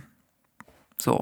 Ich habe eine Idee, ich habe eine Vision, deswegen setze ich das jetzt einfach um. Ich mache das jetzt einfach. Das ist ähm, im Übrigen sehr Hip-Hop. Sehr Hip-Hop. Also siehst du, guck mal. Früher war es mal Punk. Hey. Ne, do it yourself. Okay, dann gehe ich hier raus, also mit so breiter Brust. Jetzt bin ich auch Hip-Hopperin. Du bist also do it yourself. Das ist do it yourself, genau. Also, genau. Ich habe Menschen, die an mich und meine Vision glauben, wofür ich wahnsinnig dankbar bin. Du gehörst dazu weil du sitzt hier, obwohl es noch nicht mal einen Podcast gab, den du im Vorhinein hören konntest, weil wir in der Pre-Produktion sind. Das kann man an dieser Stelle auch einfach mal sagen. Sondern du vertraust mir aus einem äh, deiner Wahrnehmung heraus. Und ich würde. Manchmal liege ich auch falsch. Naja, hier nicht, nein. An dieser Stelle nicht. Aber ich würde mich freuen, wenn du eine Idee hättest, diese Vision mit mir zu verfolgen. Also wie könnte unsere gemeinsame Vision aussehen, äh, was das Thema Sensitivität bei Männern angeht? Ich glaube, dass man erstmal generell darüber äh, Bewusstsein, also Awareness wecken mhm. muss. Leute müssen sich bewusst darüber werden. Und ich glaube, wir haben ja eben schon darüber gesprochen, dass es tatsächlich in, an allen Ecken und Enden ähm, Personen betrifft, jetzt von Künstlern, die äh, wahnsinnig erfolgreich sind, bis äh, in den Sportsektor, wo ja, ja. Äh, du auch aktiv bist, ist das für mich zwingendermaßen ein Riesenthema. Und Jetzt müsste man Ideen entwickeln, wie man da, ich äh, strecke die Zeit, merkst du, ne, um irgendwas äh, mir Aber einfallen Wunsch? zu lassen. Gibt es Aber, einen, hast du einen Wunsch? Also äh, was, was du dir bisher immer gewünscht hättest und was äh, denen helfen würde, die jetzt am Anfang sind, der Entdeckung ihrer Sensitivität oder jetzt gerade das äh, Bedürfnis verspüren, das mehr zu leben oder dort äh, mehr Wissen zu erlangen und wie können wir also du und ich, da unterstützen? Also welche Vision können wir entwickeln, um zu supporten? Also ich glaube, die, das Rad äh, werde ich auch nicht neu erfinden. Ich würde es ganz klassisch sehen. Also dein Podcast ist schon der erste Schritt. Das müssen natürlich Lehrer wissen, das mhm. müssen Professoren und was weiß ich nicht, die müssten dafür sensibilisiert werden. Also wenn wir jetzt zum Beispiel beim Sportsektor reingehen, Fußballtrainer müssen sowas wissen. Ja. Bei, bei Rappern und Musikern müssten es eigentlich die Fans wissen. Ja. Ähm, also auch die Außenbetrachter, so, äh, ich habe ja nun heute auch sehr viel gelernt. Ähm, und ich glaube an der Stelle, dass, äh, also die, die uns zugehört haben, haben sicherlich genau das Gleiche gelernt wie ich heute. Davon gehe ich mal aus. Aber die, die eben nicht zuhören, und die äh, dich nicht kennen oder die andere kennen, die das erklären, die haben einfach auch wirklich dann eine Wissenslücke, was diesen ganzen Bereich angeht oder eine Verständnislücke, sagen wir mal so. Und da kann man natürlich an der Stelle viel machen, genauso wie du sagst, jetzt im Sport, äh, in der Schule.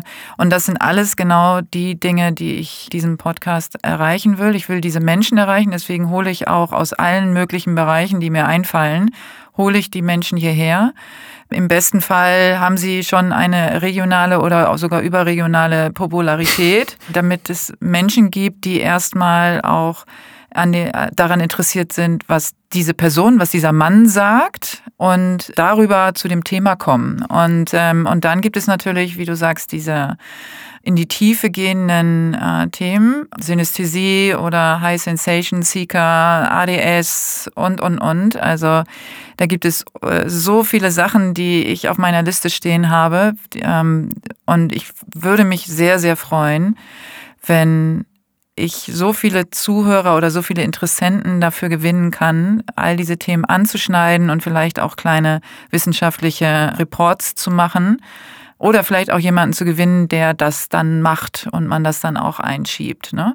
Um so eben Awareness, wie du sagst, zu schaffen und Menschen zu helfen, ähm, eine Plattform zu finden für sich, um sich selbst zu entdecken. Man kann das Thema ja auch noch, also das, das Thema ist, glaube ich, sehr viel größer, als sich so die Menschen bewusst sind ja. oder eben nicht bewusst sind, weil sie denken ja nicht drüber nach. Aber sprich dieses Außenseitertum, also mhm. Menschen, die nicht in die Normen so richtig reinpassen, haben ja theoretisch generell Probleme. Ja. Die, die werden ja ausgegrenzt gerne, weil es nicht verstanden wird, warum, also nicht generell, aber ähm, einer mit der Gründe ist halt, dass man nicht versteht, warum verhält er sich ja. jetzt so komisch anders. Man würde die vielleicht nicht so ausgrenzen, die Persönlichkeiten, sondern fragen und gucken, wer bist du, was machst du. Offensichtlich bist du außergewöhnlich.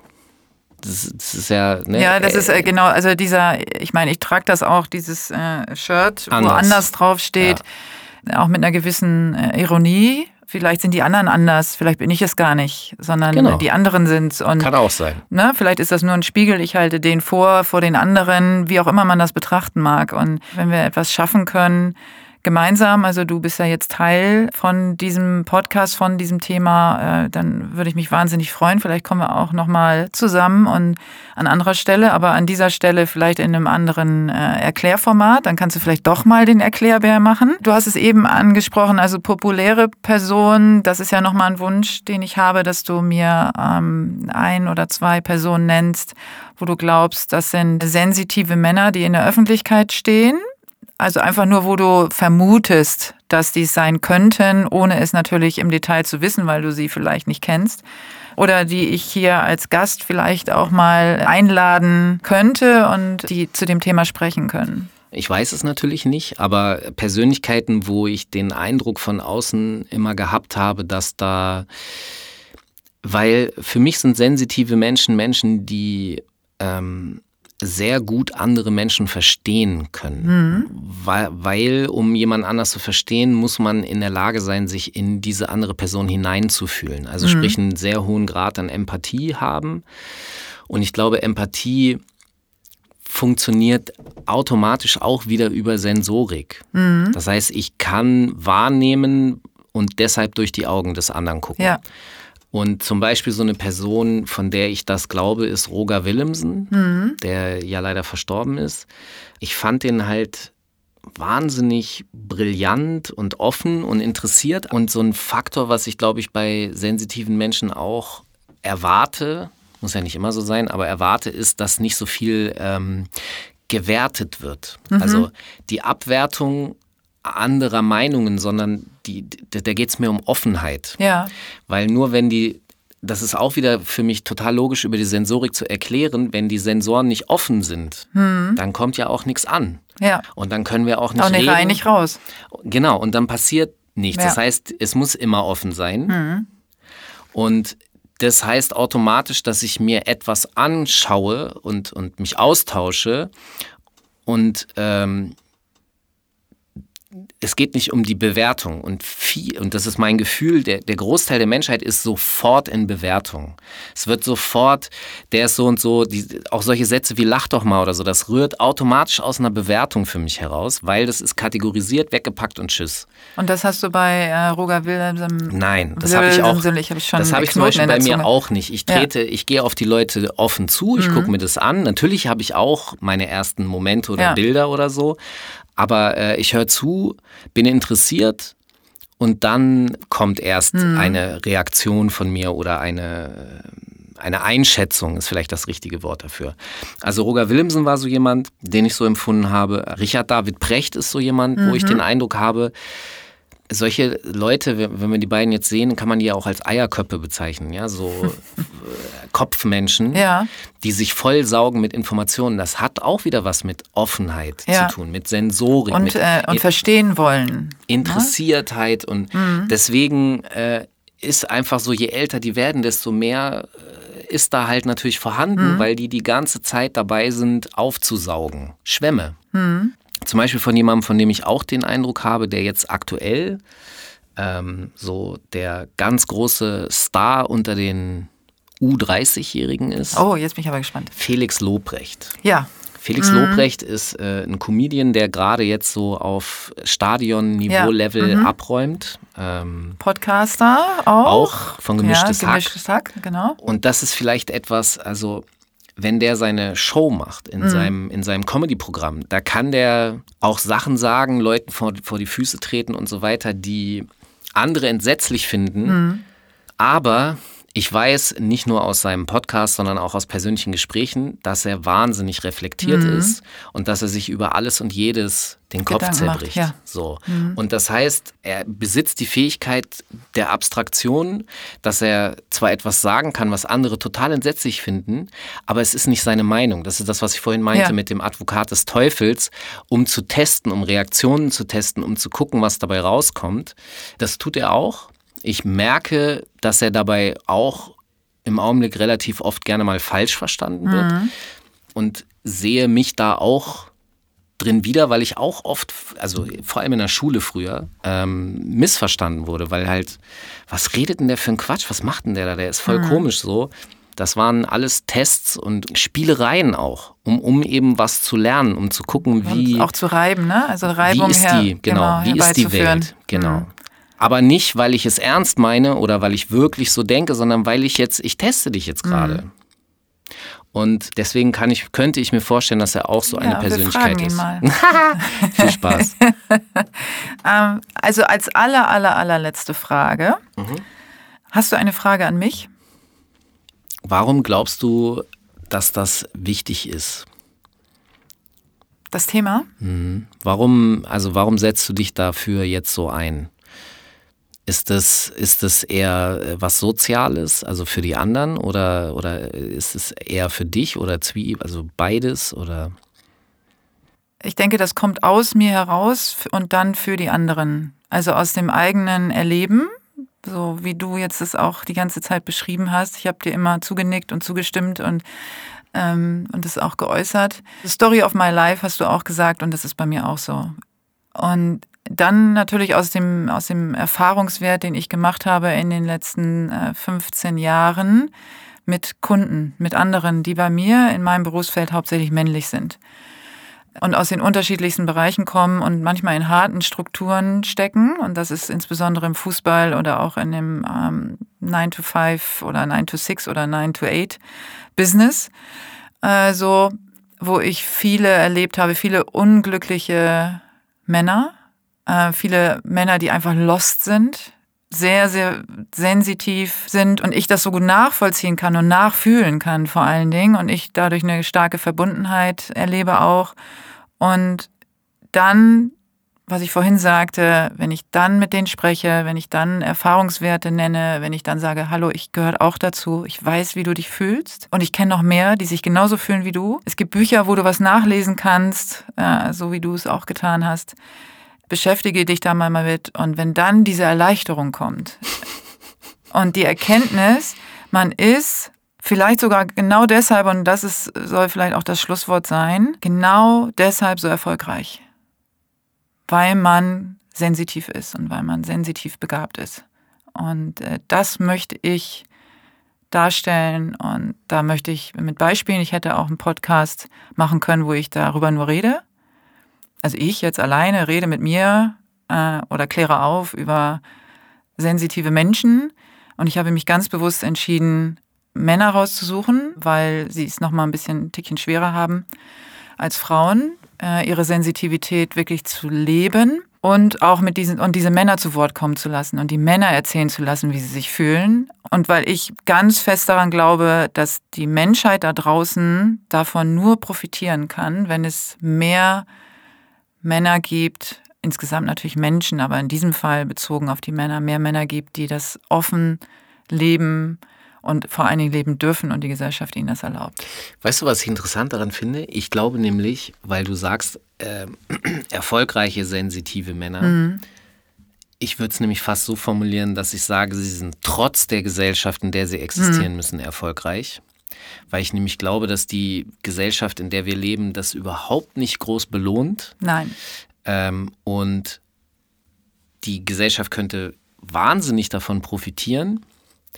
Ähm, wäre, glaube ich, eine psychisch einfach viel gesündere Gesellschaft, ja. weil alles, was ich mir angucke, von Drogenkonsum bis Glücksratgeber und Selbstoptimierungsscheiß und all sowas, mhm. ja, dieses oh ja, ich meditiere jetzt auch und so. Ey, ich finde ja super, wenn Leute sowas finden, mit dem sie irgendwie diesen Psychodruck äh, ja damit klarkommen, also sprich ihr Gleichgewicht finden.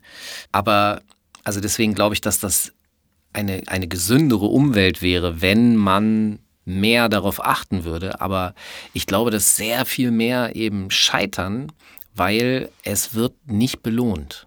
Also es wird nicht belohnt in unserer Gesellschaft, weil dieses Bild, das in den Gesellschaften gerne für Männer vorgegeben wird, halt eben immer noch Alpha, Indianer, kennt keinen Schmerz, darf man gar nicht sagen, aber du weißt, was ich meine. Ja, ja und, ich weiß, und ich weiß, was du meinst. Und ich bin ja ein sehr trotziger Charakter, ne? Und das Wort trotzdem gehört äh, seit Beginn äh, meines Lebens zu den Lieblingswörtern. Du warst auch eine Nervensäge. Ich war totale Nervensäge. Und ähm, Bin es wahrscheinlich heute noch. Aber was mich antreibt, ist, ich mache es trotzdem. Und ich werde, in welchem Rahmen, das weiß man ja noch nicht, ich werde damit was erreichen. Und, äh, und wenn ich nur eine kleine Gruppe erreiche, erreiche ich eine kleine Gruppe. Aber ich glaube fest daran, und deswegen habe ich ja auch eine Vision, dass ich viele Menschen erreichen kann und dass dieses Thema vor allen Dingen viele Menschen erreichen wird und dass meine Gäste viele Menschen erreichen werden. Und, äh, und deswegen, ich glaube immer daran, bei mir ist das Glas immer halb voll und ich glaube immer daran, dass äh, wenn man etwas tut, dass man auch als einzelne Person oder wir beide jetzt hier, ähm, wir retten die Welt doch noch. Wir retten die Welt doch noch und wir werden was verändern können. Und in diesem Sinne, weil das finde ich jetzt besonders schön, wir retten die Welt und wir werden was verändern. Das ist sehr pathetisch, aber egal. Äh, wir machen das jetzt einfach. In diesem Sinne, vielen, vielen Dank, Falk. Ich danke dir. Das war super schön, eine Riesenbereicherung für mich persönlich und ich bin mir sicher für die Zuhörer ganz genauso.